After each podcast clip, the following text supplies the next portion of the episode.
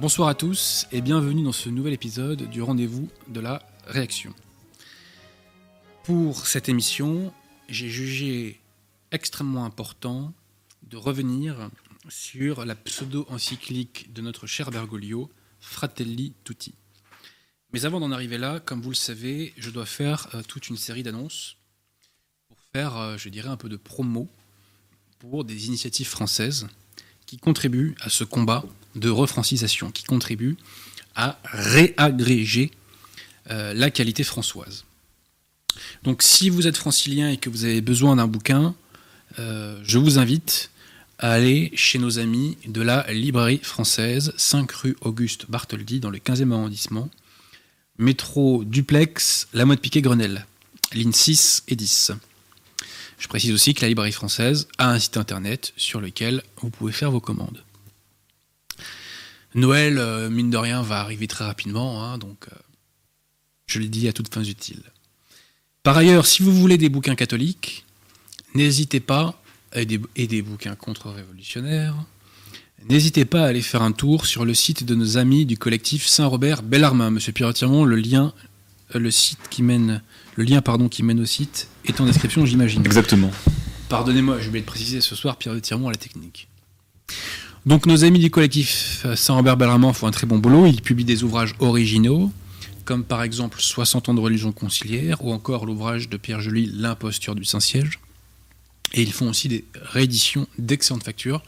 Et le dernier, alors je dis pas best-seller sur Radio Athéna, hein, je dis euh, meilleure vente, la dernière meilleure vente, c'est ce catéchisme du chanoine Moisset.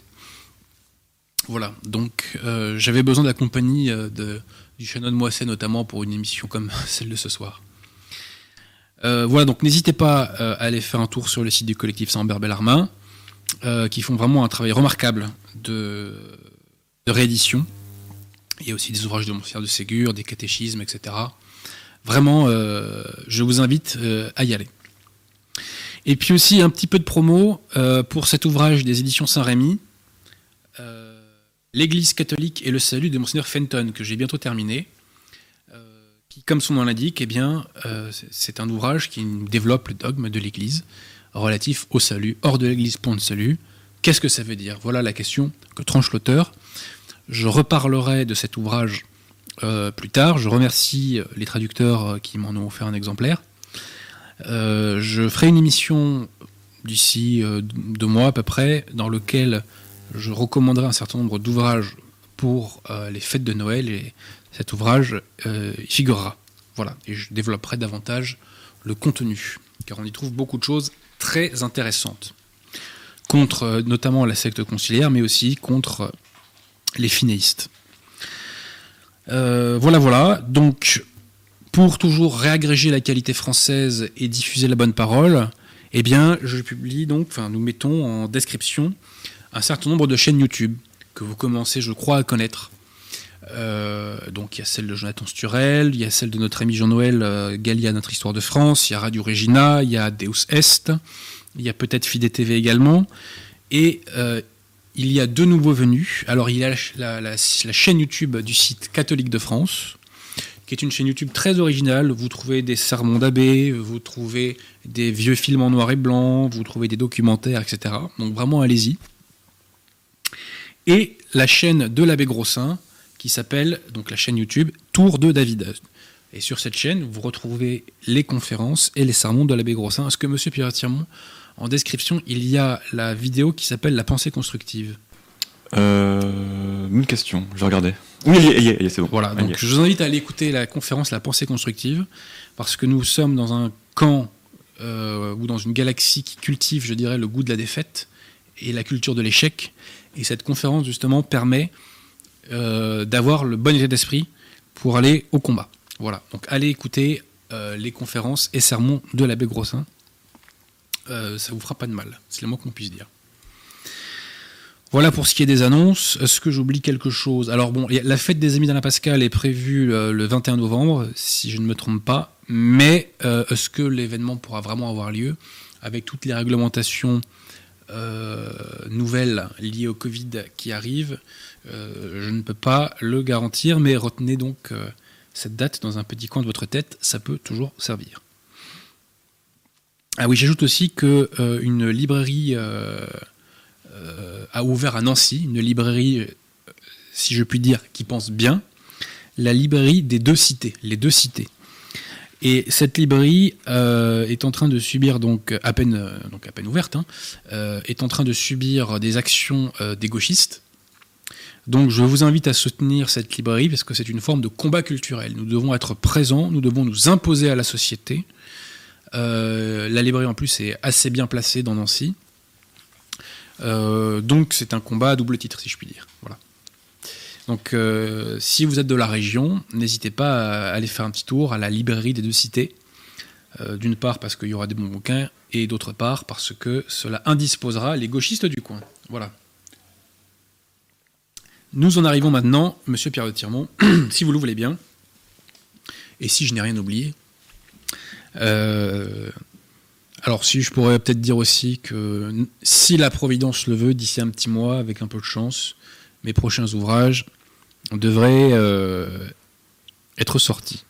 Donc priez pour ça parce que le diable me met toujours des bâtons dans les roues pour, euh, retarder le processus de sortie. Bref. Donc, euh, arrivons au sujet du jour.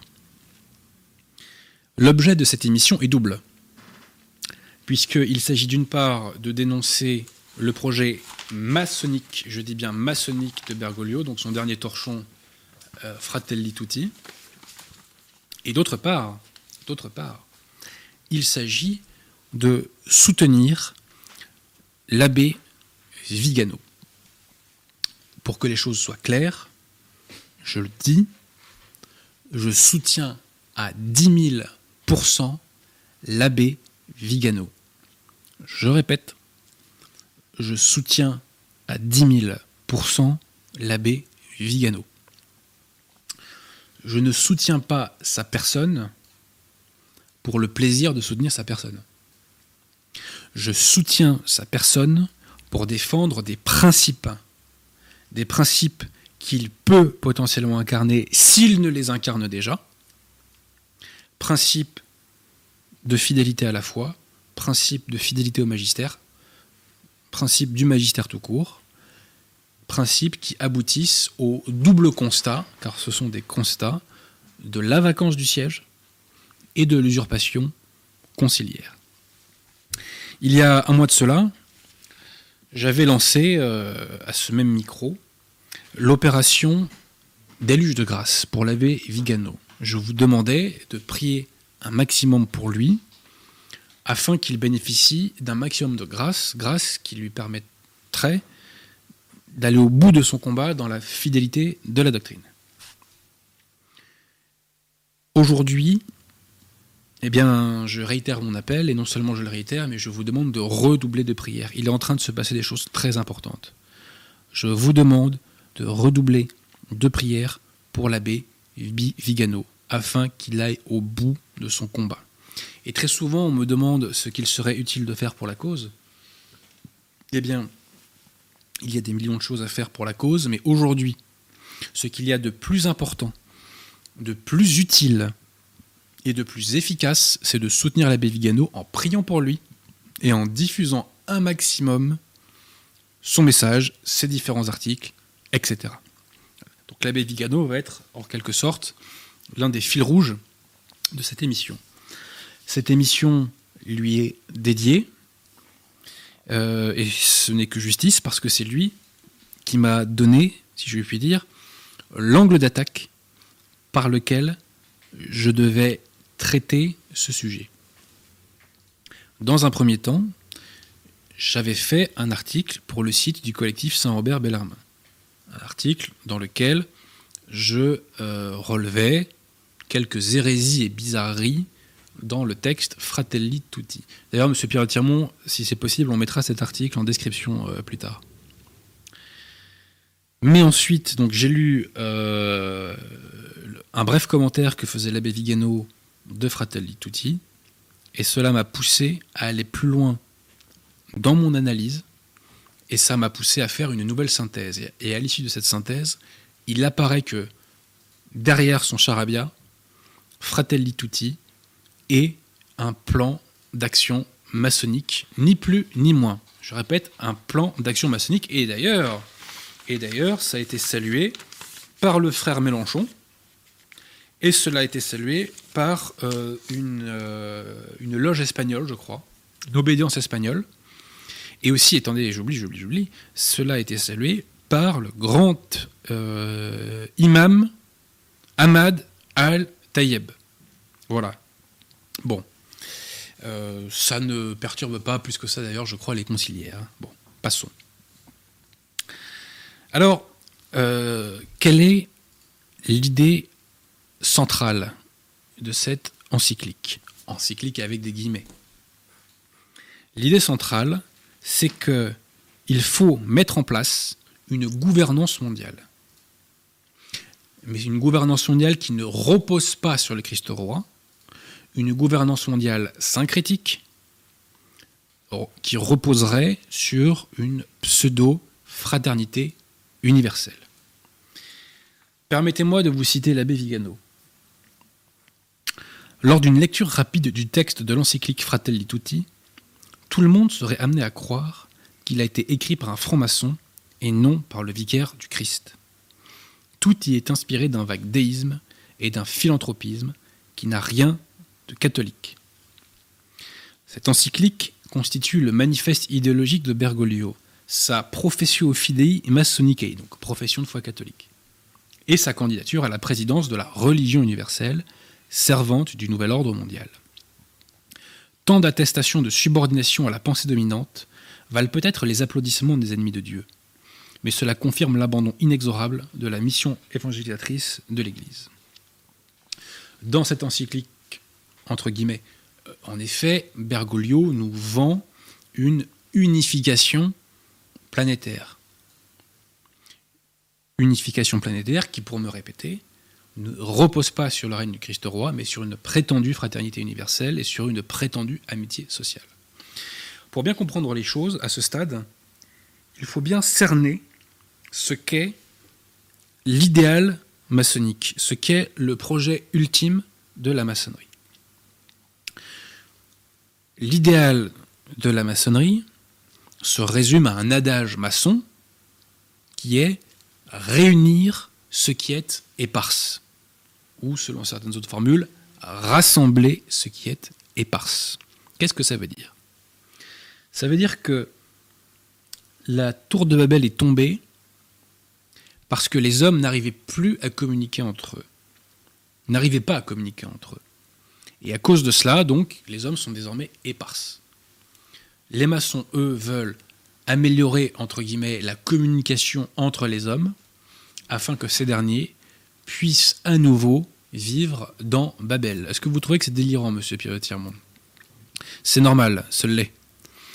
Eh bien, Bergoglio veut faire exactement cela. Il veut rassembler ce qui est éparse. Et plus précisément, il veut rassembler les fausses religions pour bâtir une fraternité universelle.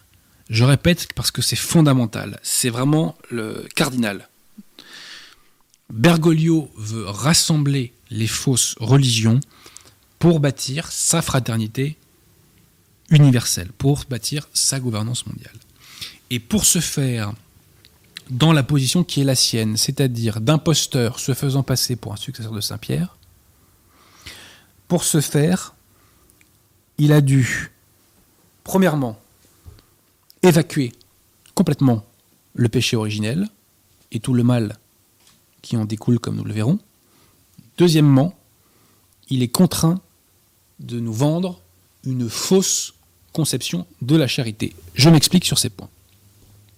Qu'est-ce que c'est d'abord euh, On va commencer par le péché originel. Alors le péché originel, bon, bah, vous savez ce que c'est, c'est la faute d'Adam et Ève avec la pomme, qu'ils n'auraient pas dû manger. Et euh, ce péché originel a eu une conséquence euh, profonde, si je puis dire, sur notre nature. J'arrive juste au passage, les voici. Donc, que nous dit le magistère de l'Église sur le péché originel et ses conséquences?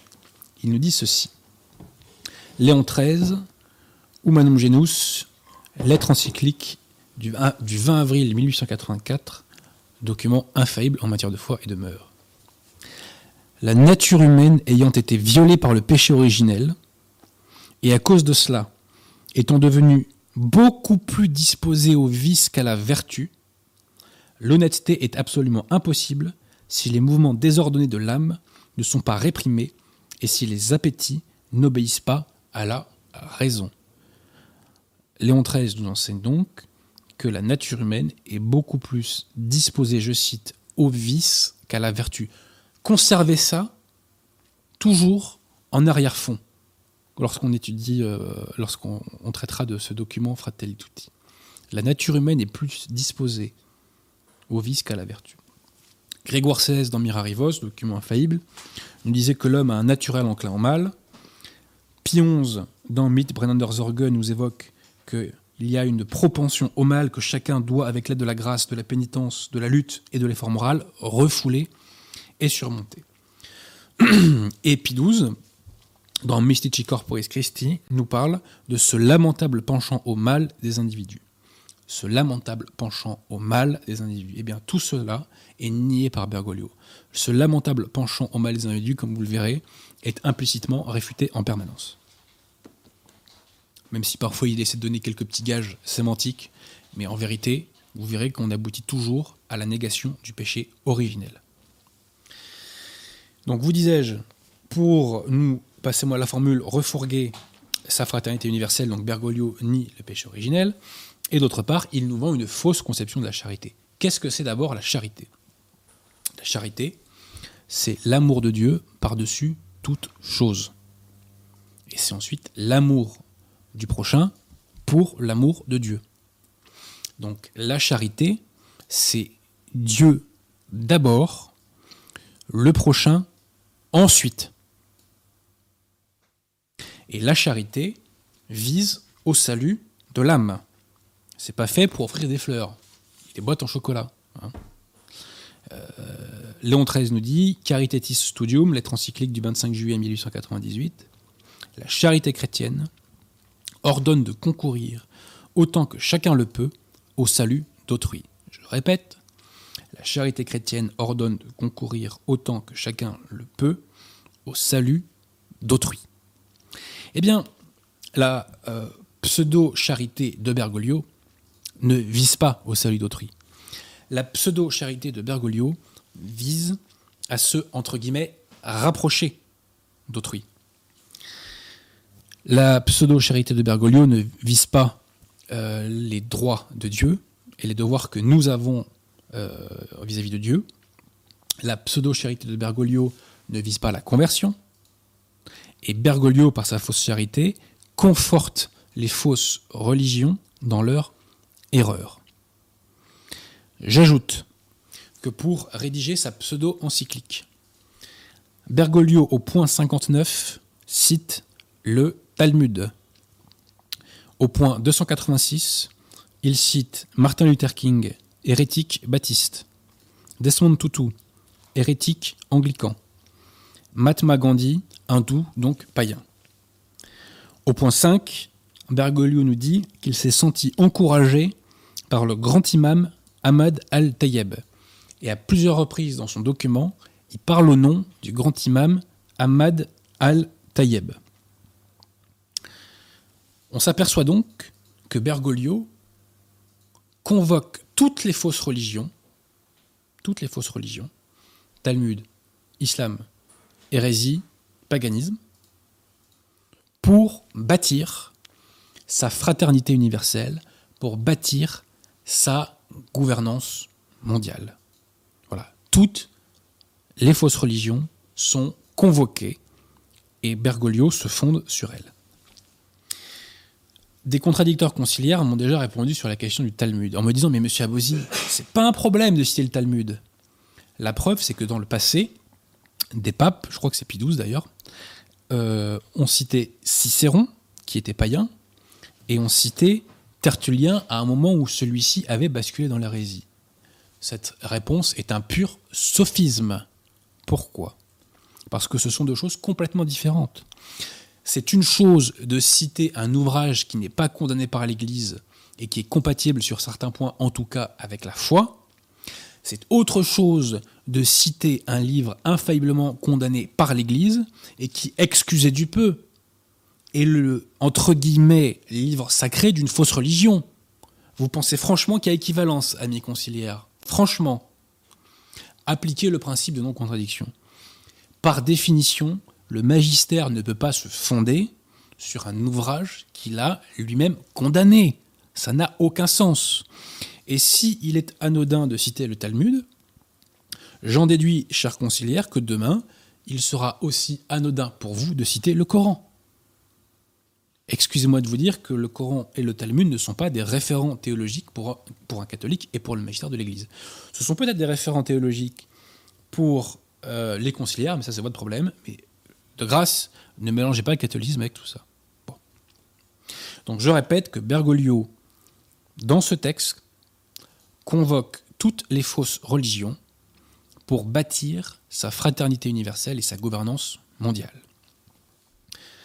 Conclusion. Bah, conclusion, aujourd'hui, le principal artisan du nouvel ordre mondial est la secte conciliaire avec Bergoglio à sa tête.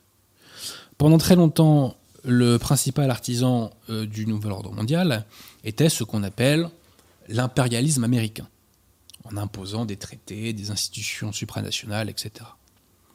Ce temps est en tout cas fini, euh, enfin semble être en tout cas fini, tant que Trump en tout cas est au pouvoir. Voilà.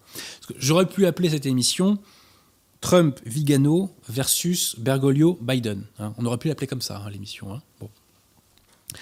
Mais euh, si vous prenez le bilan de Trump, bon, Trump euh, est qualifié par des gens rattachés à tort ou à raison à la mouvance nationale. Trump est qualifié de sioniste, de pro-israélien. L'est-il vraiment? Moi, je ne suis pas spécialiste. Je laisse cette question à ceux qui s'y connaissent mieux que moi en la matière. Au fond, d'ailleurs, peu m'importe, je regarde les faits. Quels sont les faits? Les faits, c'est que Trump a mis un terme au processus qui devait mener au marché transatlantique. Les faits, c'est que Trump s'est en partie désengagé du Moyen-Orient. Il s'est retiré, je crois, de l'OMS et il fait des critiques à répétition sur l'OTAN, démontrant qu'il souhaite s'en délester. Voilà. Donc Trump, de toute évidence, a porté des coups euh, au nouvel ordre mondial. Et puisque l'abbé Vigano est le fil rouge de cette émission, eh bien citons l'abbé Vigano, car l'abbé Vigano euh, défend Trump. Il défend Trump pour plusieurs raisons. Première raison, c'est parce que Trump, dans la mesure où il l'a pu, a cherché à, euh, à s'opposer à l'avortement et à rappeler l'importance de la vie. Ensuite, citation d'un entretien de l'abbé Vigano du, du début du mois d'octobre. Trump lutte contre la pédophilie et le pédosatanisme. Il n'a pas ouvert de nouveaux fronts de guerre, et a réduit considérablement les fronts existants en concluant des accords de paix.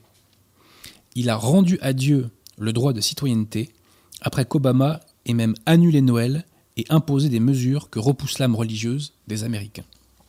Voilà.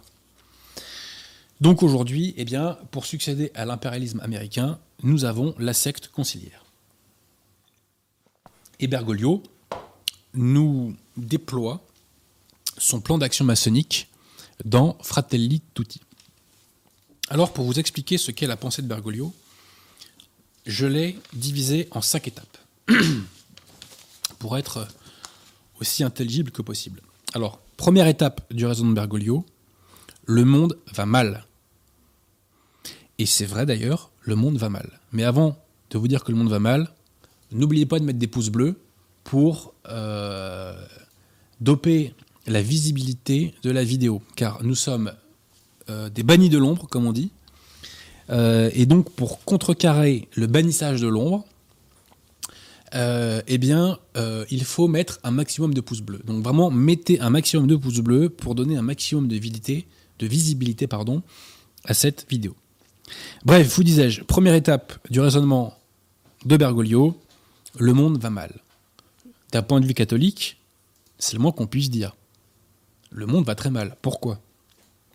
Le monde va mal parce qu'il y a une apostasie des nations, une apostasie des gouvernements et des peuples, et que plus personne, ou seule une minorité, ne se soucie du salut de son âme. Donc, on peut craindre, avec de solides arguments, que euh, y a un paquet d'âmes qui, se dirigent en, en enfer. Est-ce pour ça que le monde va mal pour Bergoglio? Est-ce que Bergoglio s'inquiète, par exemple, de l'absence de règne du Christ roi? Bande de naïfs. Pas du tout. Pour Bergoglio, le monde va mal parce que les droits de l'homme ne sont pas assez respectés. Voilà. Droits de l'homme qui étaient condamnés, euh, je sais plus si c'est Pi 7 ou Pi 6. J'ai la référence dans ma postface sur Maritain. Alors, le monde va mal. Bergoglio nous dit que, au point 11 de son torchon, il nous dit que l'histoire est en train de donner des signes de recul. Au point 17, il nous dit que l'épuisement de certaines ressources peut conduire à des conflits armés, à des guerres. Au point 21, il nous dit que certes la richesse a augmenté, mais que cela a créé de grandes inégalités. Au point 22, il se, plaint que les droits humains, donc les droits de l'homme, ne soient pas assez universels. Il nous dit qu'une partie de l'humanité voit sa dignité méconnue, ses droits fondamentaux ignorés ou violés. Au point 23, il se plaint de l'inégalité homme-femme. Au point 29, il déplore une détérioration de l'éthique. Au point 30, il nous dit que les sentiments d'appartenance à la même humanité s'affaiblissent.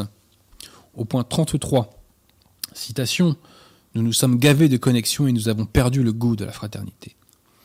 Au point 39, il dénonce une mentalité xénophobe de fermeture et de repli sur soi. Au point 42, pareillement, il évoque des attitudes de repli sur soi et d'intolérance qui nous amènent à nous fermer aux autres.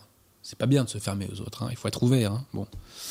Etc, etc. Donc le monde va mal pour Bergoglio, parce que les droits de l'homme ne sont pas assez respectés, parce que aussi l'invasion de l'Europe euh, n'est pas assez rapide à son goût, euh, mais le monde ne va pas mal pour des questions de salut de l'âme. Ça, ça passe complètement euh, au-dessus de sa tête, ça ne l'intéresse pas apparemment. Donc, puisque le monde va mal, il faut construire un monde plus juste, un monde plus fraternel. Et nous arrivons là à la deuxième étape du raisonnement bergolien, de la logique bergolienne, à savoir que il faut mettre en place une gouvernance mondiale pour remédier à la situation. Et disant cela, je n'extrapole pas. Il le demande explicitement, expressément, mot pour mot. Citation. Et il le fait notamment, comme vous allez le voir, euh, en, je dirais notamment en passant par euh, une soumission plus accrue à l'ONU. ONU qui euh, ne respecte pas le règne du Christ roi, mais passons. Donc, point 138.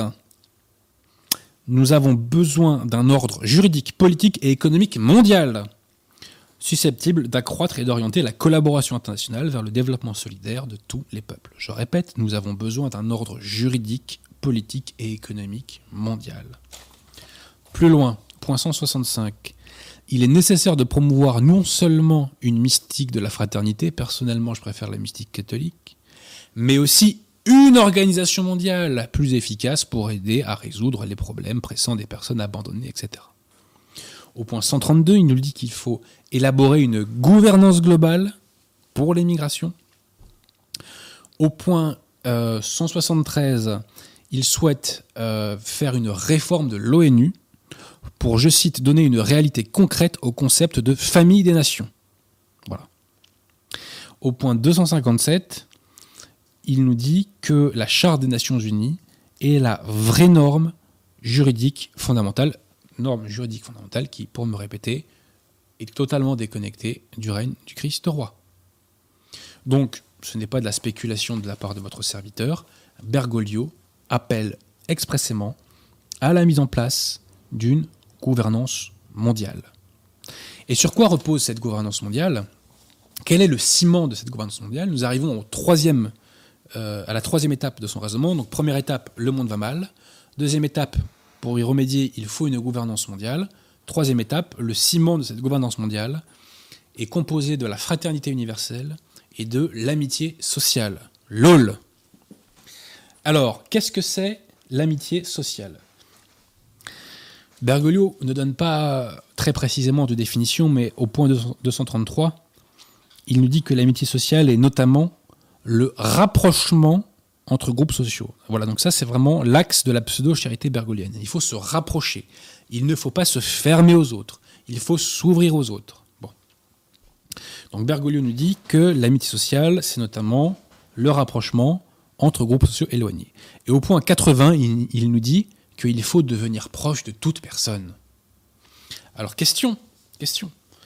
Est-ce que la foi catholique enseigne qu'il faut se rapprocher indistinctement de toute personne? Permettez-moi quelques petites citations des Saintes Écritures. Premier épître aux Corinthiens de Saint Paul, chapitre 15, verset 33. Ne vous y trompez pas, les mauvaises compagnies corrompent les bonnes mœurs. Proverbe 13, verset 20. Celui qui fréquente les sages devient sage, mais celui qui se plaît avec les insensés s'en trouve mal. Premier épître de Saint Paul aux Corinthiens, chapitre 5, verset 11. Maintenant, ce que je vous écris, c'est de ne pas avoir des relations avec quelqu'un qui, se nommant frère, est impudique, ou cupide, ou idolâtre, ou outrageux, ou ivrogne, ou ravisseur, de ne même pas manger avec un tel homme. Proverbe 14, verset 7. Éloigne-toi. Éloigne-toi.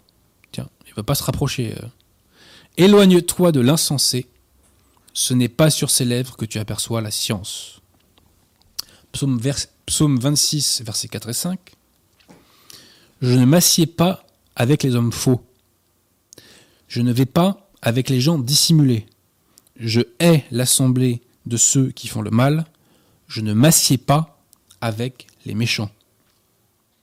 Saint Paul, Épître aux Romains, chapitre 16, verset 17. Je vous exhorte, frères, à prendre garde à ceux qui causent des divisions et des scandales au préjudice de l'enseignement que vous avez reçu.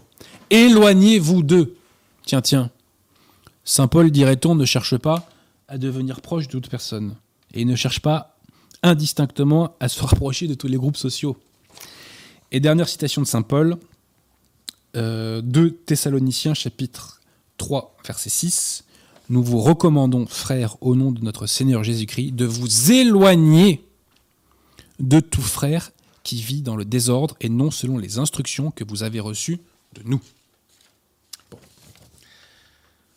Donc on le voit, la morale catholique n'a jamais enseigné de se rapprocher, qu'il fallait se rapprocher indistinctement de toute personne. Pourquoi?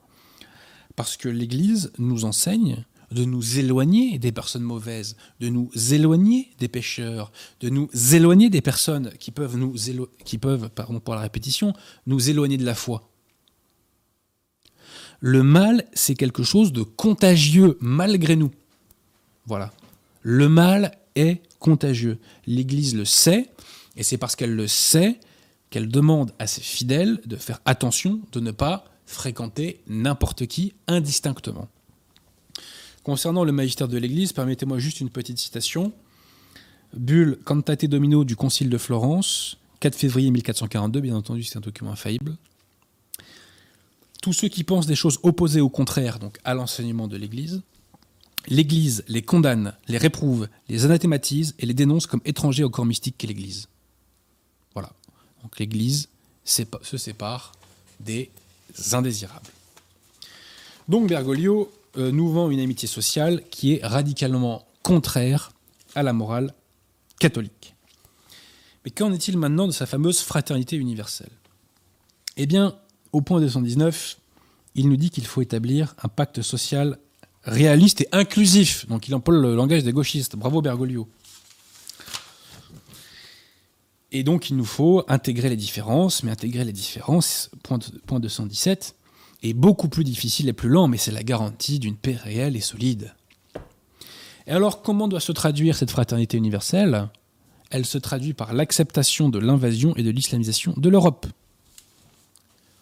Point 129. Accrochez-vous.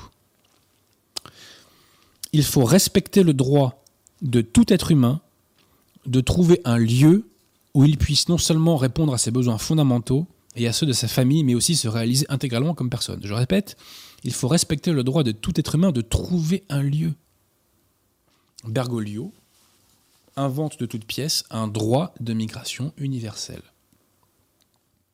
Que faut-il faire avec les envahisseurs? Écoutons Bergoglio. On n'est pas trop en mode euh, donjon d'Autriche et Jean III Sobieski là. hein. Donc, point 129. Nos efforts vis-à-vis des personnes migrantes qui arrivent peuvent se résumer en quatre verbes. Et là, on s'accroche. Accueillir, protéger, promouvoir, intégrer. Je répète. Nos efforts vis-à-vis des personnes migrantes qui arrivent peuvent se résumer en quatre verbes. Accueillir, protéger, promouvoir, intégrer. Donc Bergoglio ne cherche pas à les convertir et surtout il ne cherche pas à les renvoyer dans leur pays. Voilà. Donc il est bel et bien dans une logique de d'islamisation de l'Europe, puisqu'il ne vous a pas échappé que euh, les migrants étaient rarement euh, des catholiques. hein. voilà. Donc concrètement, quand on applique ce principe à la réalité d'aujourd'hui, eh bien, on promeut, on favorise l'islamisation de l'Europe, pour ne pas dire l'afro-islamisation de l'Europe. Comme c'est cohérent, quelqu'un qui prétend être Saint-Pierre et qui cherche à détruire les derniers reliquats de christianisme en Europe, c'est parfaitement cohérent. hein. Donc Bergoglio appelle ni plus ni moins à l'augmentation de l'immigration en Europe comme s'il n'en avait pas assez. hein. Donc point 130, cela implique des réponses indispensables, notamment face à ceux qui fuient de graves crises humanitaires. Par exemple, de point, augmenter et simplifier l'octroi des visas. Bergoglio nous demande d'augmenter et de simplifier l'octroi des visas. Adopter des programmes de parrainage privés et communautaires, ouvrir des couloirs humanitaires pour les réfugiés les plus vulnérables, offrir un logement approprié et décent, bien entendu, pourquoi pas le château de Versailles pendant qu'on y est. hein. bon, voilà. Bref, euh, Bergoglio appelle ouvertement à l'islamisation de l'Europe. Faut pas chercher plus loin. Quand on sait qui sont les migrants aujourd'hui, il appelle à l'islamisation de l'Europe. Quand on dit faites venir un maximum de musulmans en Europe, mécaniquement, il n'y a pas une shintoisation de la société, il n'y a pas une bouddhistisation de la société, n'y a pas une hindouisation de la société, il n'y a pas une catholicisation de la société, il y a une islamisation de la société. C'est normal. C'est normal. Bref, euh, donc Bergoglio, au nom de la fraternité universelle, euh, appelle à l'invasion et à l'islamisation de l'Europe. Tout va bien. Tout va bien, messieurs les conciliaires, tout va bien. Quatrième point de son raisonnement. Il faut donc, nous dit-il, bâtir une fraternité universelle. Mais pour faire cette fraternité universelle, eh bien, Bergoglio appelle à la rescousse toutes les fausses religions. Alors que l'Église catholique fait la guerre aux fausses religions, parce que ce sont tout simplement des obstacles au salut, eh bien Bergoglio, lui, dans la lignée de la secte conciliaire de Jean-Paul II, etc., hein, Bergoglio donne un rôle positif aux fausses religions, car celles-ci sont censées devoir bâtir la fraternité universelle. Donc, la secte conciliaire donne un rôle positif et central aux fausses religions pour l'édification de la fraternité universelle. Citation. Point 271. Les différentes religions, par leur valorisation de chaque personne humaine comme créature appelée à être fils et fille de Dieu, parenthèse, je ne savais pas que le bouddhisme, l'hindouisme, le shintoïsme et l'animisme visaient à ce que euh, chaque être humain soit valorisé comme créature appelée à être fils et fille de Dieu. Je l'ignorais. hein. Bon. Euh, donc les différentes religions, par leur valorisation de chaque personne humaine comme créature appelée à être fils et fille de Dieu, offrent une contribution précieuse à la construction de la fraternité pour la défense de la justice dans la société. On se moque du monde. On se moque du monde. Point 277. Là, c'est du lourd. L'Église valorise l'action de Dieu, où ça Dans les autres religions. Alors je le dis calmement aux conciliaires qui nous écoutent, il n'y a pas d'action de Dieu dans les faux cultes. Je répète, parce qu'il faut que ça rentre, ça. Il n'y a pas d'action de Dieu dans les faux cultes. Tout simplement. Les dieux des païens sont des démons, nous enseignent les psaumes, psaume 96, verset 5. Il n'y a pas d'action de Dieu dans les autres religions, et jamais l'Église n'a valorisé les fausses religions. Jamais. Jamais, jamais, jamais. Ce qui est intéressant d'ailleurs, c'est le verbe valoriser, puisqu'il était déjà utilisé dans Querida Amazonia, où Bergoglio nous disait déjà qu'il fallait valoriser la, mystique autochtone, c'est-à-dire la mystique pachamamienne, païenne et panthéiste des, euh, des Amazoniens. Bref, c'est à ça qu'on les reconnaît, hein, comme dirait l'autre. Euh, au point 279, Bergoglio fait l'éloge de la, liberté religieuse, euh, qui témoigne donc que les choses que nous avons en commun sont si nombreuses et si importantes qu'il est possible de trouver une voie de cohabitation sereine, ordonnée et pacifique. Alors, euh, cher Jorge Bergoglio, les successeurs de Saint-Pierre n'ont pas cherché de cohabitation sereine, ordonnée et pacifique avec les fausses religions, au cas où vous l'ignoreriez. Hein. Ils ont envoyé plutôt des missionnaires partout dans le monde pour essayer de convertir à la vraie foi. Je vous l'informe, hein. je vous en informe. Alors, au point 280, Bergoglio nous dit que l'amour de Dieu est le même pour chaque personne, quelle que soit sa religion. Et si elle est athée, c'est le même amour. Alors moi, je pose une question naïve. À quoi bon devenir catholique? À quoi bon être en état de grâce? Si, quoi qu'il arrive, on bénéficie du même amour de Dieu. Et pourquoi y a-t-il un paradis et un enfer Si tout le monde est aimé du même amour de Dieu. Donc, bien entendu, c'est parfaitement grotesque. Et euh, pour euh, porter à la contradiction à Bergoglio, je vais citer l'abbé Vigano, qui nous dit ceci Dans l'ordre surnaturel, l'amour de Dieu pour une personne est proportionnel à son état de grâce, c'est-à-dire à la mesure dans laquelle cette âme correspond au don de Dieu par la foi et les œuvres, méritant la récompense éternelle. Voilà, je pense que c'est parfaitement clair comme réponse. Et alors au point 282 et 283, Bergoglio nous dit ceci. La vérité, c'est que la violence ne trouve pas de fondement dans les convictions religieuses fondamentales, mais dans leur déformation. Et au point 283, il nous dit c'est pourquoi le terrorisme détestable qui menace la sécurité des personnes, aussi bien en Orient qu'en Occident, au nord ou au sud, répandant panique, terreur ou pessimisme, n'est pas dû à la religion, même si les terroristes l'instrumentalisent, mais est dû à l'accumulation d'interprétations erronées de textes religieux aux politiques de faim, de pauvreté et d'injustice. Donc que nous dit Bergoglio? Bergoglio nous dit que la religion de paix est une religion de paix. Voilà. Donc Bergoglio blanchit la religion de paix et euh, c'est sans doute une petite contrepartie qui est donnée à son grand ami, le grand imam Ahmad al-Tayyeb. Grâce à Bergoglio, nous savons que la religion de paix est effectivement une religion de paix. Voilà. Euh, je précise que euh, la religion de paix, excusez-moi, excusez-moi, que nous dit le magistère? Alors, le, concile de Bâle, euh, De Compactatis Pro Unione Graecorum, 7 septembre 1434, il parle de secte impie de Mahomet. Ce sont les mots du, concile de Bâle. Hein, voilà.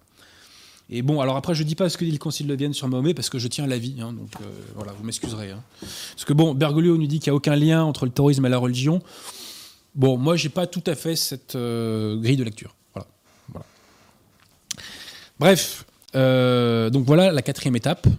La quatrième étape, c'est donc que toutes les religions ont vocation à, à apporter leur pierre à l'édification de la fraternité universelle.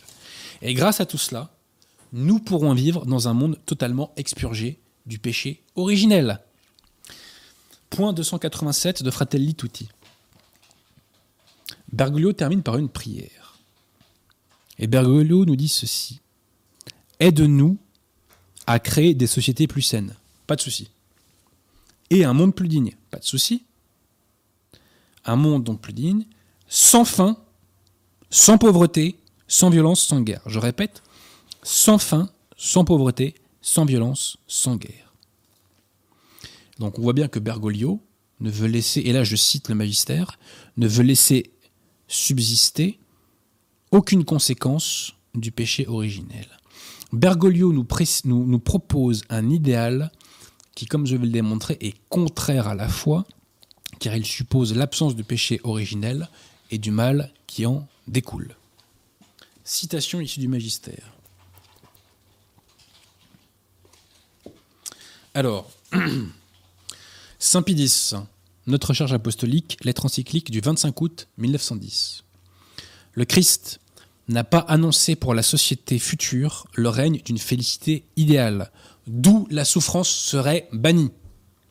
Le Christ, en effet, ne l'a pas annoncé, mais Bergoglio, lui, l'annonce. Léon XIII, Rerum Novarum, lettre encyclique du 15 mai 1891. La douleur et la souffrance sont l'apanage de l'humanité, et les hommes auront bon tout essayer, tout tenter pour les bannir, ils n'y réussiront jamais, quelques ressources qu'ils déploient et quelques forces qu'ils mettent en jeu. Léon XIII toujours. Tametsi Futura, lettre encyclique du 1er novembre 1900. C'est la condition humaine de beaucoup supporter et souffrir. L'organisation d'une vie sans douleur et toute de joie n'est pas plus au pouvoir de l'homme que l'abrogation des desseins de son divin fondateur, dont la volonté a été de laisser subsister toujours les conséquences du péché originel. Je répète, dont la volonté a été de laisser subsister toujours les conséquences du péché originel. Donc Bergoglio exprime un projet qui va à l'encontre de la volonté du bon Dieu. Il convient donc de ne pas attendre ici-bas la cessation de la douleur. Voilà. Donc je résume. Première étape de la pensée bergolienne, le monde va mal. Deuxième étape, pour remédier à la situation, il faut mettre en place une gouvernance mondiale. Troisième étape, cette gouvernance mondiale repose sur la fraternité universelle et sur l'amitié sociale. Quatrième étape, pour bâtir cette fraternité universelle, toutes les fausses religions ont vocation à apporter leur pierre à l'édifice.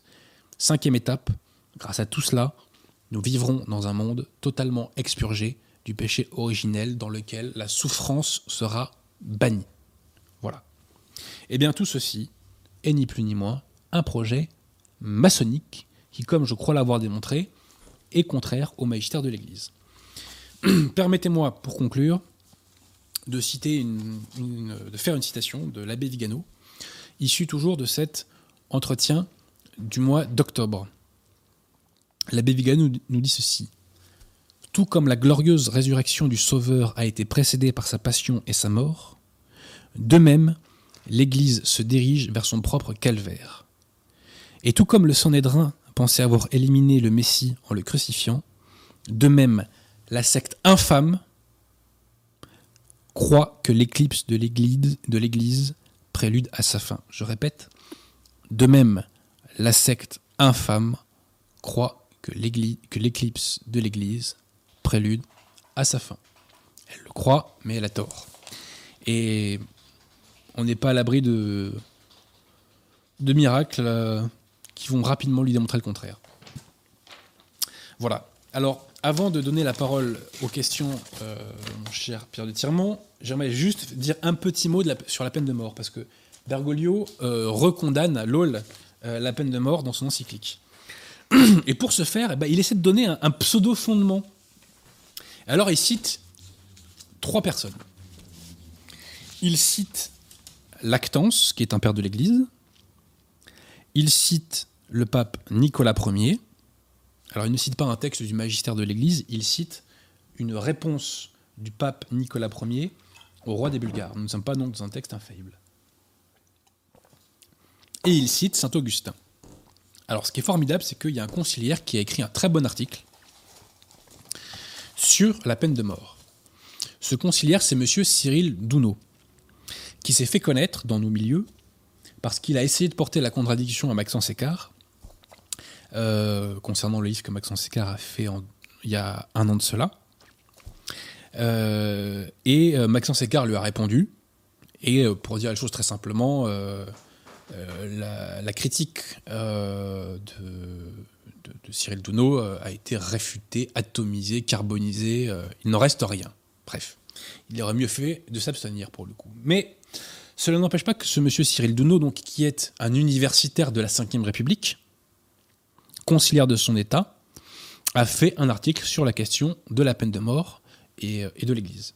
Euh, comment s'appelle l'article, M. Pierre-Tirmont Une solution de continuité doctrinale, peine de mort et enseignement de l'Église. Voilà, donc je relis là il y a quelques jours cet article, qui est un très très bon article, euh, très bien euh, fourni, avec beaucoup de références. Et il s'avère que M. Cyril Dounou évoque les trois références de Bergoglio. Non, mais la Providence, quand même, fait bien le travail. hein. Vraiment. Merci Seigneur. Deo gratias. Donc Bergoglio nous dit que Lactance, le père de l'Église Lactance, était contre la peine de mort. Que dit M. Cyril Dounou à ce sujet? Citation de l'article. Lactance s'insurge contre l'impardonnable erreur, citation, de ceux qui accusent d'inclémence ou de méchanceté la justice de Dieu ou des hommes, et de traiter de méchant celui qui inflige une peine aux méchants. S'il en est ainsi, nous avons des lois néfastes, parce qu'elles vouent au supplice les criminels, ainsi que des juges néfastes qui punissent de mort ceux qu'ils ont convaincus de crime. Le juge qui frappe les crimes n'en est pas moins juge, n'en est pas moins pardon, un juge intègre et juste, car il veille au salut des bons en châtiant les pervers. Texte issu de la colère de Dieu. Et Lactance conclut, j'aime beaucoup cette citation que j'ai découvert, c'est nuire que d'épargner celui qui nuit. Donc Bergoglio nous dit que Lactance était un père de l'Église euh, contre la peine de mort. C'est faux. Lactance était pour la peine de mort. Et donc Bergoglio euh, a sans doute détourné de son contexte une phrase de Lactance. Ensuite, Bergoglio nous cite le pape Nicolas Ier. Alors, un petit instant. Alors, que nous dit Cyril Louno non, et Cyril Louno est conciliaire, hein, je répète, c'est pas un CD vacantiste, hein. donc un catholique. Euh, Cyril ceci donc. Saint Nicolas Ier, dans sa réponse Bulgare de 866, aborde un grand nombre de questions dogmatiques et canoniques. Si ce texte est connu en droit pénal pour son opposition à la torture judiciaire, il l'est moins pour ses prises de position relatives à la peine de mort. Si le pape réclame parfois du roi la clémence ou la miséricorde, le principe de légitimité de la peine de mort est rappelé plusieurs fois. Plus loin, une autre réponse est encore plus éclairante sur la pensée du pontife. Citation Quant à ceux qui ont trucidé leurs prochains, c'est-à-dire leurs consanguins, que les lois respectables trouvent leur application. Mais si les coupables se sont réfugiés à l'Église, qu'ils soient arrachés à la mort promise par les lois. Donc ce que nous dit le pape, c'est qu'il est pour la peine de mort, mais que ceux qui se réfugient à l'Église pourront échapper à la mort. Voilà. Mais comme nous dit Cyril Douno, la légitimité de la peine de mort est réaffirmée par le pape Saint Nicolas Ier. Donc Bergoglio, une fois encore, a extrapolé, a détourné euh, le sens d'une citation.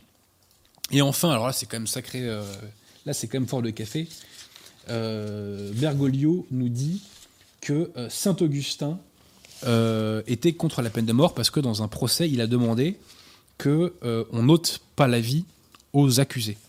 Mais on peut très bien être pour la peine de mort et considérer que des individus ne méritent pas la peine de mort dans un cas d'espèce. Euh, et comme nous allons le voir, Saint Augustin a parfaitement validé la peine de mort. Donc citation de M. Cyril Douno. Saint Augustin semble de tous les pères le plus prolixe à ce sujet. Tout au long de son ministère épiscopal et dans des œuvres de divers genres, il justifie la peine capitale. Dans son traité du libre arbitre, se mettant en dialogue avec Évodius, il indique qu'on n'appelle pas homicide, citation, le soldat qui tue l'ennemi, le juge ou son ministre qui tue le malfaiteur. Il explique encore dans une lettre à Publicola Je ne suis pas d'avis qu'on puisse tuer un homme, à moins qu'on ne soit soldat ou revêtu d'une fonction publique, de façon qu'on ne frappe pas pour soi-même, mais pour les autres, pour une cité par exemple où l'on réside avec une légitime autorité. Et plus loin, donc Cyril Douno nous dit cette présentation de la peine se trouve dans la cité de Dieu. Citation La même autorité divine qui a dit tu ne tueras pas a établi certaines exceptions à la défense de tuer l'homme. Dieu ordonne alors, soit par la loi générale, soit par précepte privé et temporaire, qu'on applique la peine de mort. Je répète, Dieu ordonne alors, soit par la loi générale, soit par précepte privé et temporaire, qu'on applique la peine de mort. Or, celui-là n'est pas vraiment homicide qui doit son ministère à l'autorité. Il n'est qu'un instrument comme le glaive dont il frappe.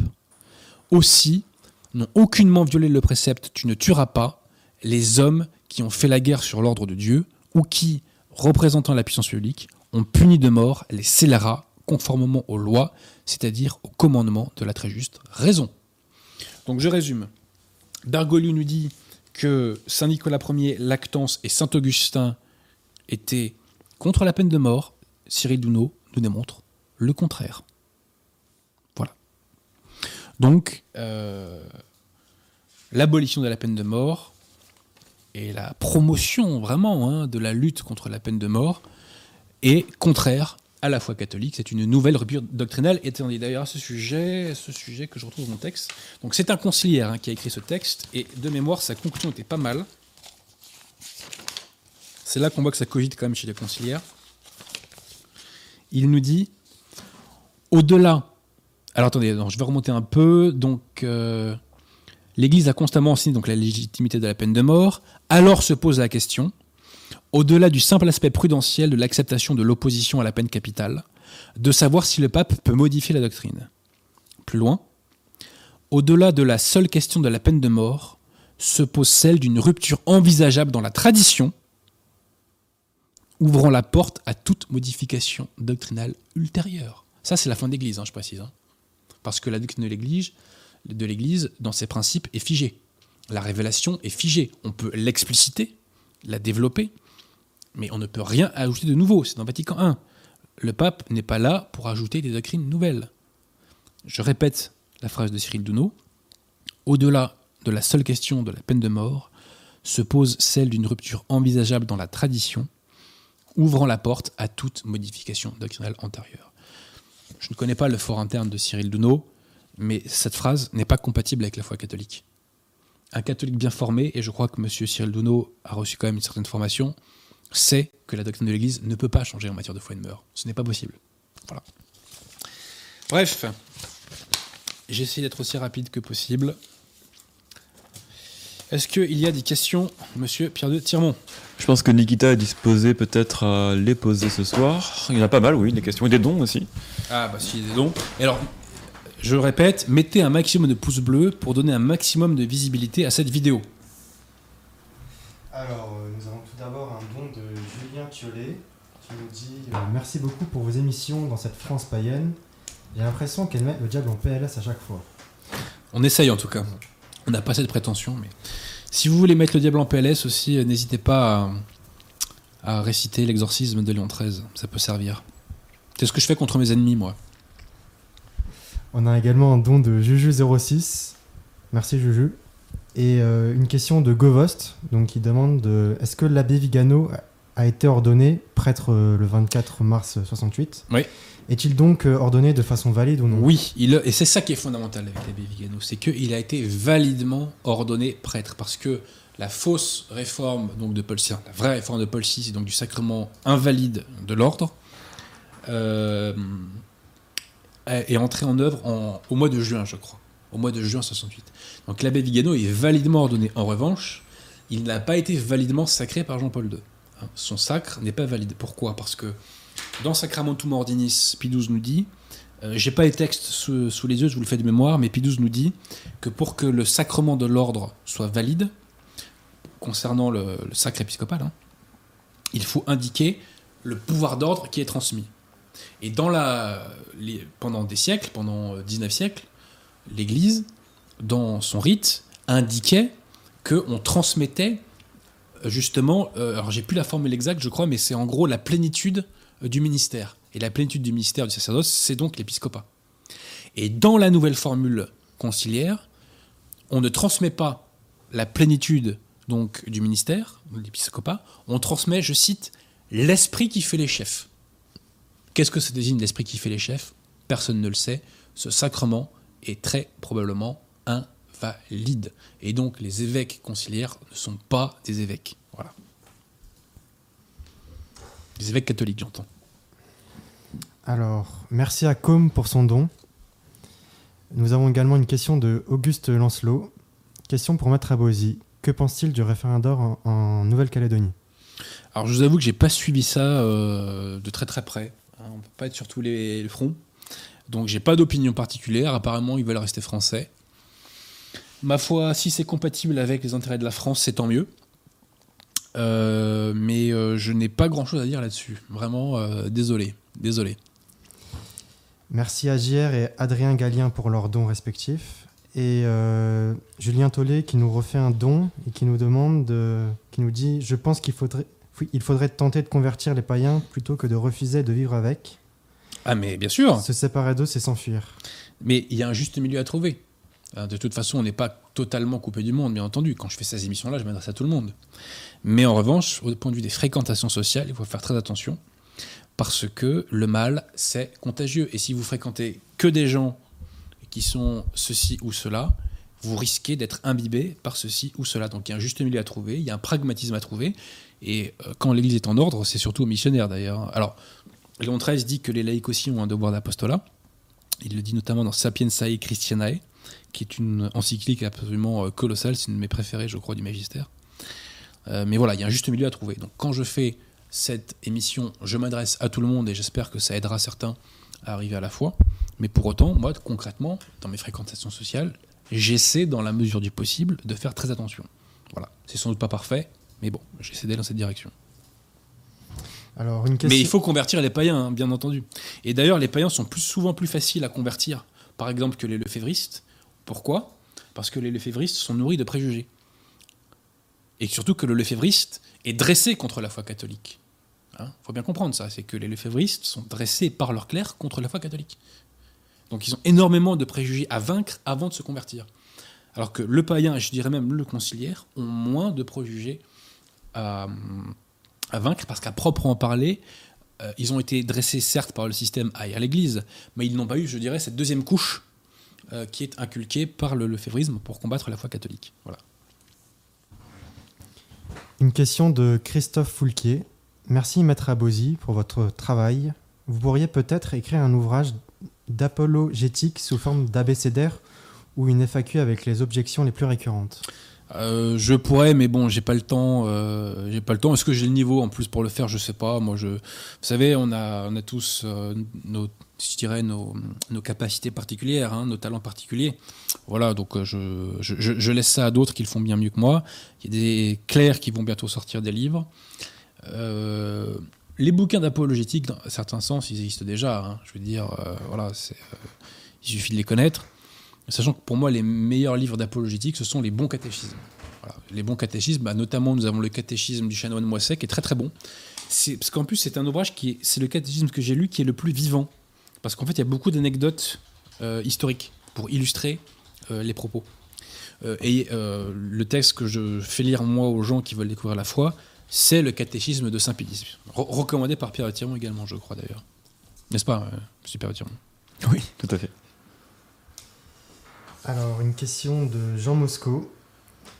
FT, il cite FT, euh, je ne sais pas c'est qui. Saint François qui se sentait frère du soleil, de la mer et du vent. Fin des parenthèses. Cela nous ne rappelle-t-il pas le paganisme de Querida Amazonia? Tout à fait. Alors, ce sont des termes qui ont été vraiment employés, je crois, par, euh, Saint François, mais ils n'ont sans doute pas été euh, utilisés euh, dans un contexte identique à celui de Bergoglio, et surtout avec cette espèce d'ambiguïté permanente, quand il n'y a plus d'ambiguïté du tout, penchant effectivement vers le paganisme et le panthéisme. Mais c'est vrai que commencer son encyclique par ça, c'est bizarre. hein. Son encyclique, lol. Je crois que c'est tout niveau question pour le moment. On va pas faire de zèle, monsieur Pierre Chamon, s'il n'y a plus de questions. Ça, c'est ma doctrine. Tu es maître de ton émission. Donc, euh, oh, ça c'est un bien grand mot, ça, ça c'est vraiment un, bien grand mot, monsieur Pierre Tiamont. Mais en tout cas, vraiment, euh, je remercie les gens qui euh, prennent la peine de s'intéresser à ces sujets. Ça peut paraître très éloigné de votre vie. En réalité, il n'y a rien de plus concret et de plus pragmatique. Prenons un exemple. Il ne vous a pas échappé que l'échiquier politique français est complètement gauchisé. Quelqu'un comme moi ne peut plus voter depuis 10 ans. Ça fait plus de 10 ans que j'ai pas voté. Bon. Si il y avait une église en ordre, l'église en ordre financerait, par exemple, la manif pour tous, pour qu'ils se radicalisent, pour qu'ils deviennent un parti politique et pour qu'ils aient un discours contre-révolutionnaire. Vous comprenez? Donc c'est un combat extrêmement concret, ce combat pour la foi, qui vise, bien entendu, au salut de votre âme, qui vise à ce que vous soyez en état de grâce, parce qu'un contre-révolutionnaire sérieux et un patriote français sérieux est en état de grâce. Voilà. Il n'y aura pas de changement décisif en France sans un vaste mouvement vers l'état de grâce. Bon. Bref, euh, si l'Église était là, elle pourrait financer euh, des mouvements, des partis contre-révolutionnaires. Elle pourrait concrètement nous donner des coups de pouce d'un point de vue social, matériel, humain. Mais malheureusement, aujourd'hui, l'Église a un périmètre assez restreint. Voilà. Donc elle n'a pas les moyens de faire cela. Mais si demain elle est remise en ordre, peut-être par la Vigano, on n'en sait rien, on verra ce que l'avenir nous réserve. Priez donc pour lui. Eh bien, là, tout changerait. Absolument tout changerait.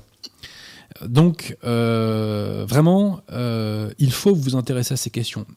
D'une part, pour le salut de votre âme, excusez du peu. Excusez du peu. Hein. Et d'autre part, si vous voulez changer les choses euh, à vaste échelle, d'un point de vue collectif, ça passera par la remise en ordre de l'Église et surtout par la recatholicisation euh, de la France. Voilà, parce que si vous avez un peuple totalement gauchisé, vous ne pourrez jamais imposer de restauration des vrais principes, vous ne pourrez jamais imposer de remigration. C'est pas possible, parce qu'il y aura trop de résistance dans la population. Et même si vous votez la loi à l'Assemblée, il y aura tellement de résistance dans la population que la loi restera lettre morte. Donc si vous voulez, entre guillemets, redroitiser la France, il faut passer par la foi catholique et, par la contre-révolution. C'est comme ça. C'est comme ça. Et d'ailleurs, les conciliaires, euh, je le démontre dans mon prochain livre, La gauche est une maladie mentale, sont des zélateurs du droit de l'homisme. Donc, d'une part, ils empêchent la contre-révolution de s'exprimer en usurpant euh, en usurpant les structures de l'Église. Et d'autre part, ils sont des aides directes, directes euh, à la gauche, au gauchisme, au cosmopolitisme, à la révolution au sens métaphysique du terme. Donc, euh, le combat pour la foi est le combat numéro un. Voilà, je me répète, c'est le combat numéro un pour le salut de votre âme, pour votre sanctification, et c'est le combat numéro un d'un point de vue de l'efficacité politique. Le bon Dieu, croyez bien, euh, nous réserve peut-être, si nous le méritons, des miracles euh, qui nous permettront de totalement bouleverser la donne.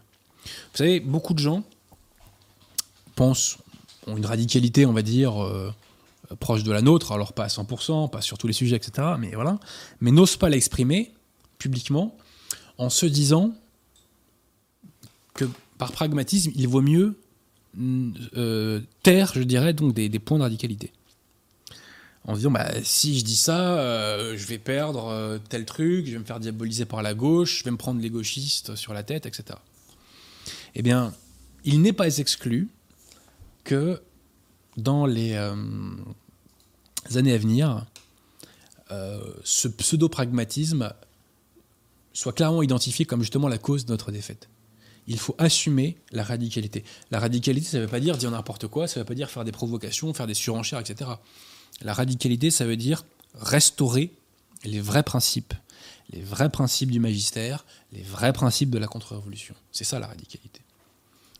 Et le, pragmatisme, aujourd'hui, c'est la radicalité. Parce que si vous n'avez pas cette radicalité, même une victoire politique serait inutile en vérité.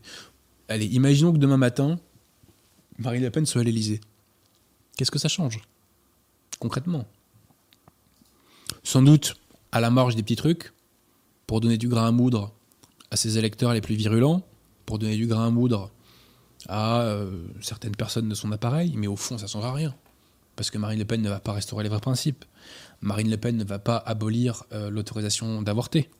Marine Le Pen ne va pas mettre en œuvre de remigration.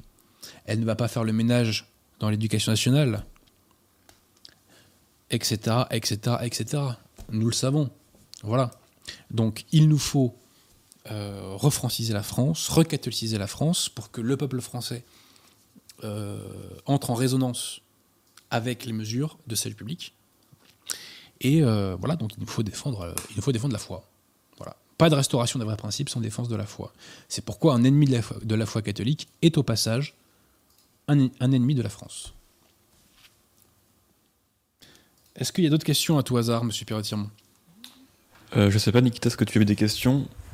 Non, te- Par contre, il y a- y, beaucoup de monde ce soir. On était 440 à un moment, il y a encore plus de 400... 444 maintenant, donc euh, Disons que grand succès ce soir. pour un sujet comme celui-ci, qui n'est pas, euh, entre guillemets, chiffon rouge, euh, parce qu'on parle de théologie quand même, donc pour un sujet comme celui-ci qui n'est censé intéresser qu'une poignée, effectivement on peut considérer que c'est un score honnête. Puis relativement aux autres émissions, c'est- ça augmente là, c'est bien.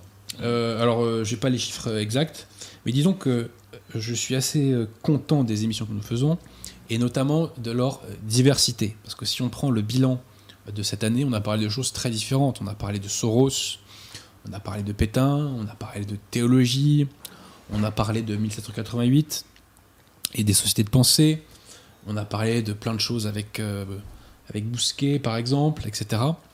Donc, euh, je suis assez heureux de cette diversité. Euh, alors, pas de la diversité dont on parle à la télé, hein, mais de la diversité de sujets, de sujets que nous avons traités. Et je suis très heureux qu'on puisse parler à cette échelle euh, bah, des sujets théologiques, parce que Radio Totem me permet de défendre la foi. Euh, bah, merci. Voilà. Merci à tous. euh, merci à toute l'équipe technique.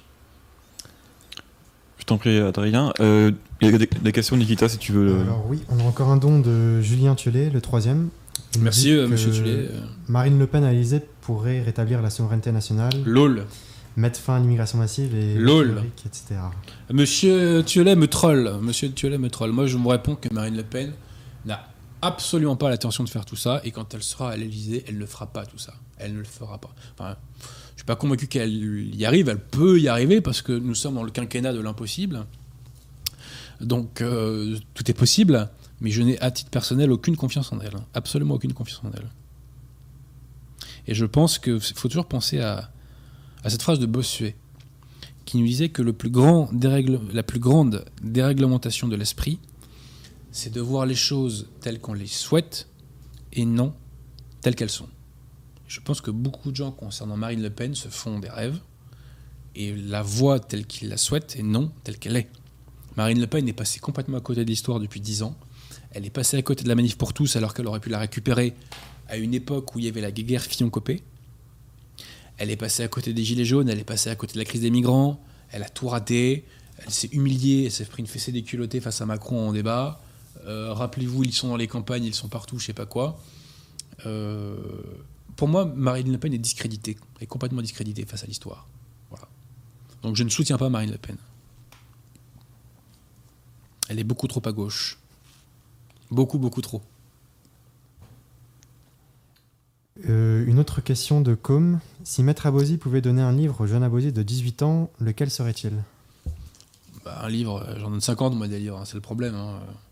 Un livre de quoi? Il n'a pas précisé le jeune homme? préciser, non. Bah, si c'est un livre de théologie, le catéchisme du Chanon de Moisset, le catéchisme de Saint-Pédis, le catéchisme du Concile de Trente, parole de pape pour avoir un petit peu de magistère. Il a précisé au jeune Abosi de 18 ans, donc si tu pouvais te donner un livre. Euh, euh, Ils savent lire les jeunes de 18 ans. Non, mais à toi, Sûrement. pour te former, euh, parce qu'à 18 ans, tu ne savais pas, c'était l'idée de son, son message. Attends, euh, répète-moi, Thiron. Si, si ton Abosi de maintenant pouvait donner un livre à l'Abosi de 18 ans, pour te. Bah, les mêmes, les mêmes, les, Les mêmes. mêmes. les mêmes. Moi, je connaissais pas tout ça à 18 ans, Oui, moi, vrai, euh, monsieur Pierre-Thiron. euh, je connaissais pas tout ça, moi. On était avant Internet, hein, euh, enfin, avant la nouvelle opinion publique, quand j'avais 18 ans.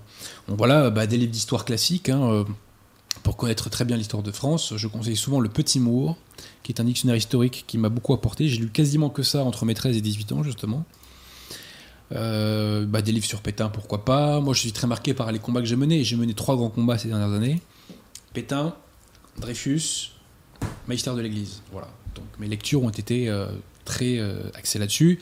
Il faut lire de la littérature et pour ça nous faisons les rendez-vous de la littérature avec Jonathan Sturel. Et d'ailleurs je boude, Monsieur Pierre Thiamon, je boude parce que euh, les émissions sur Alphonse Daudet et Le Grand Maul ont fait des bides en termes de vues.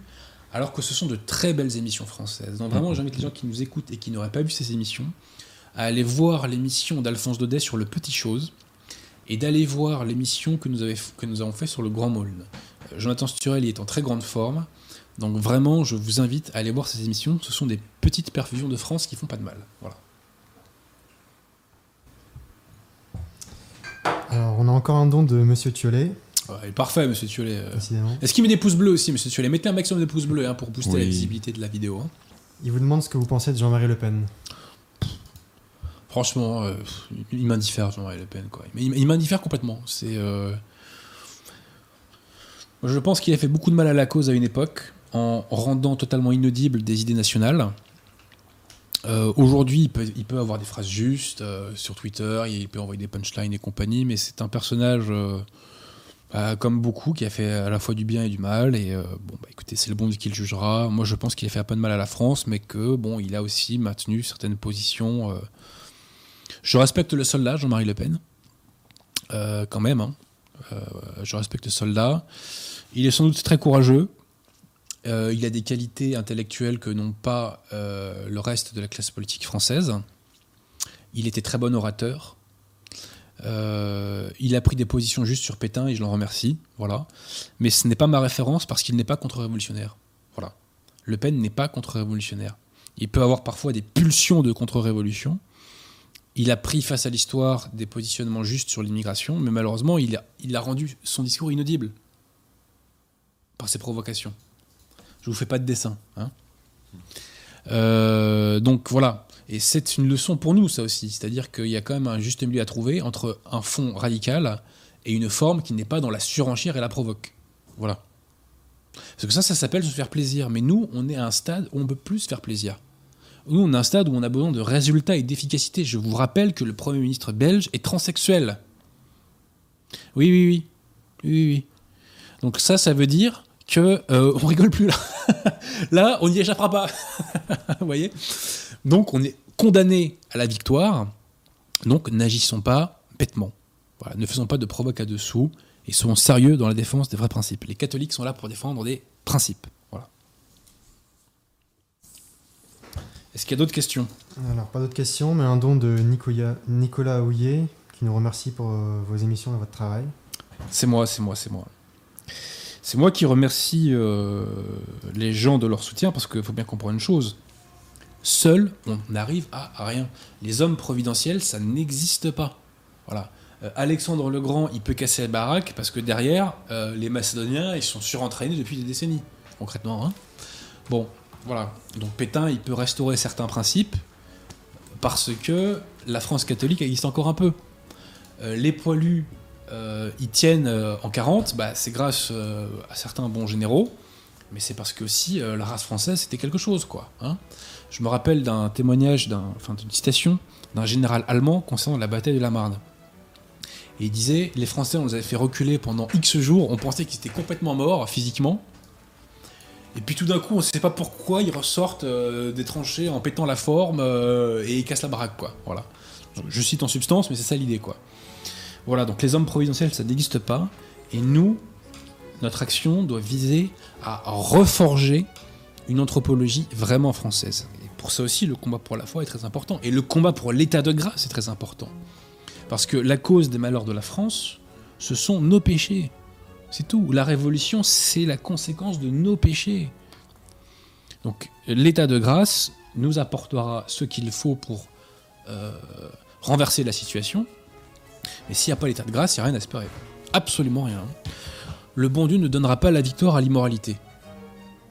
Je répète, le bon Dieu ne donnera pas la victoire à l'immoralité. Et il ne donnera pas la victoire au péché mortel. Voilà.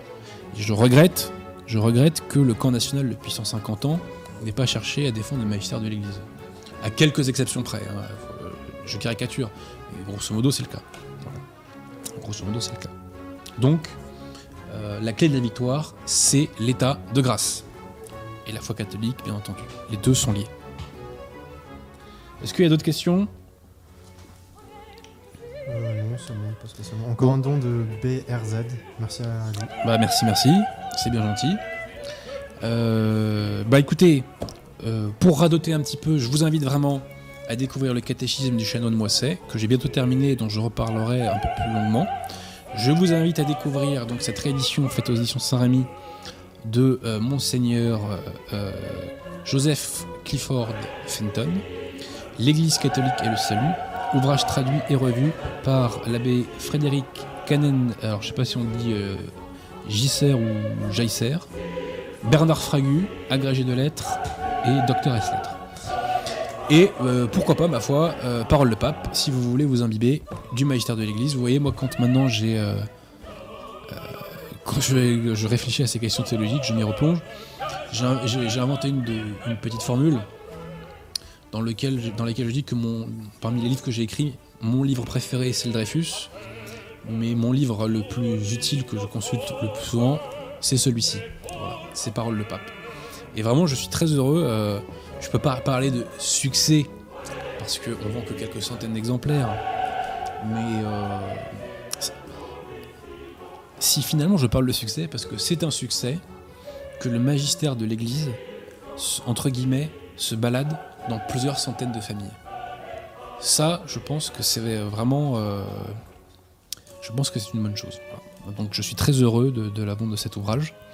On n'en vendra pas des milliards d'exemplaires, hein, on ne se, fait pas d'illusions. Euh, mais euh, je suis vraiment très heureux que le magistère de l'Église circule et que des familles françaises bah, puissent s'en imbiber. Voilà. Et on s'en lasse pas. C'est une richesse telle que euh, vraiment, vraiment, on s'en lasse pas. Voilà. Bah écoutez, s'il n'y a pas d'autres questions, on va s'arrêter là. Et encore une fois, mettez un maximum de pouces bleus et n'hésitez pas à faire tourner cette émission et à faire parler de l'abbé Vigano. Bonne soirée à tous.